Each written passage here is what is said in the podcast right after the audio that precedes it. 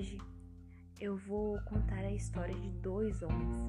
Eles eram Paulo e Silas. Eles estavam andando pela cidade e veio ao encontro deles uma jovem. Ela tinha o espírito de adivinhação e ela dava grande lucro aos seus senhores por ter esse espírito.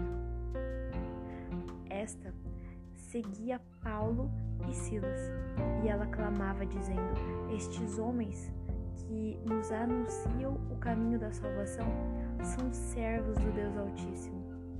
E ela fez isso por muitos dias. Mas Paulo, ele já estava perturbado, e voltou-se para esse espírito e o repreendeu. E na mesma hora ele saiu. E então, quando seus senhores ficaram sabendo eles perderam toda a esperança do seu lucro. E então eles prenderam Paulo e Silas. E eles estando no cárcere, perto da meia-noite, oravam e cantavam hinos a Deus. E os outros presos os escutavam. E de repente sobreveio um tão grande terremoto que os alicerces do cárcere se moveram e logo abriram todas as portas e foram soltas as prisões de todos. E acordando o carcereiro, vendo abertas as portas da prisão, ele tirou a espada para se matar, porque ele achou que todos os presos já tinham fugido.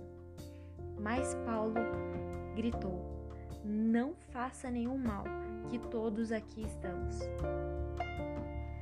E então o carcereiro, trêmulo, se prostrou ante Paulo e Silas. O carcereiro tirou eles para fora da prisão e disse: Senhores, o que é necessário que eu faça para me salvar? E eles disseram: Crê no Senhor Jesus Cristo e serás salvo, tu e tua casa. E então o carcereiro e a sua família foram salvos. Paulo e Silas passavam por momentos difíceis e, mesmo assim, não pararam de buscar a Deus. Apesar de não haver sono naquela noite, devido à dor, devido ao sofrimento e ao desconforto, Paulo e Silas demonstravam a sua confiança em Deus através das orações e dos louvores. O coração deles estava em Deus. Sabe, isso nos ensina que, apesar das circunstâncias e do sofrimento, o nosso coração não deve estar ligado aqui na terra. Temos que ter em mente que tudo aqui é passageiro. As circunstâncias, os bens, as pessoas, enfim, tudo e devemos sempre colocar em mente que a nossa confiança não deve estar aqui e no agora, mas sim em Deus. E devemos sempre buscá-lo em tempo e é fora de tempo, até que ele venha. Agora eu vou falar sobre o improvável, o impossível, sobre o agir de Deus nessa situação eu vou falar sobre o terremoto. Os alicerces do cárcere se moveram e logo se abriram todas as portas e foram soltas todas as prisões. Sabe, essa semana em minha devocional eu li um texto que mexeu muito comigo e eu quero dividir com você. Esse texto diz: Deus às vezes só intervém quando alguma coisa é humanamente impossível. E em geral, faz isso exatamente no momento crítico.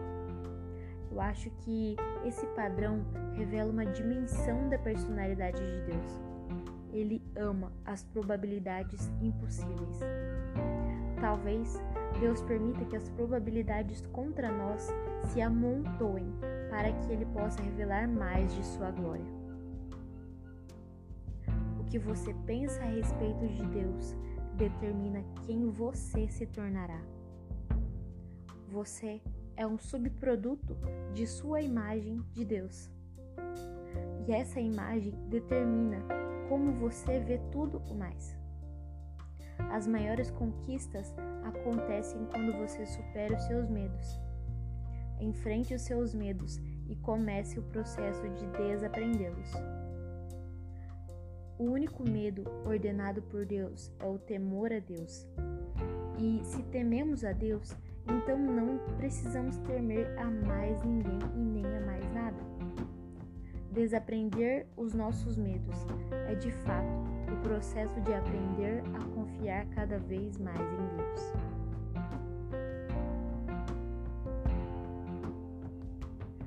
Paulo e Silas confiavam em Deus, não porque estava um tempo bom e favorável, não porque estava dando tudo certo, mas porque eles confiavam em Deus, apesar das circunstâncias.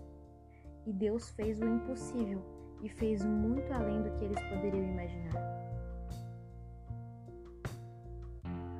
Paulo e Silas entenderam que o terremoto era uma oportunidade dada por Deus para gerar fé no coração do carcereiro. Foi quando o Espírito Santo falou através da boca de Paulo: Não te faças nenhum mal. E por fim, o carcereiro teve a oportunidade de ouvir as palavras do Evangelho e crer nelas.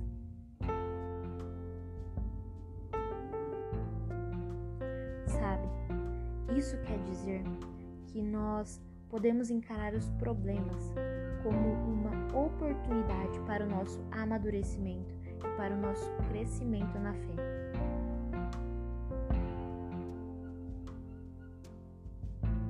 Esteja com seu coração e com as suas expectativas sempre em Deus e busque a Ele sempre, nos dias bons ou nos dias maus.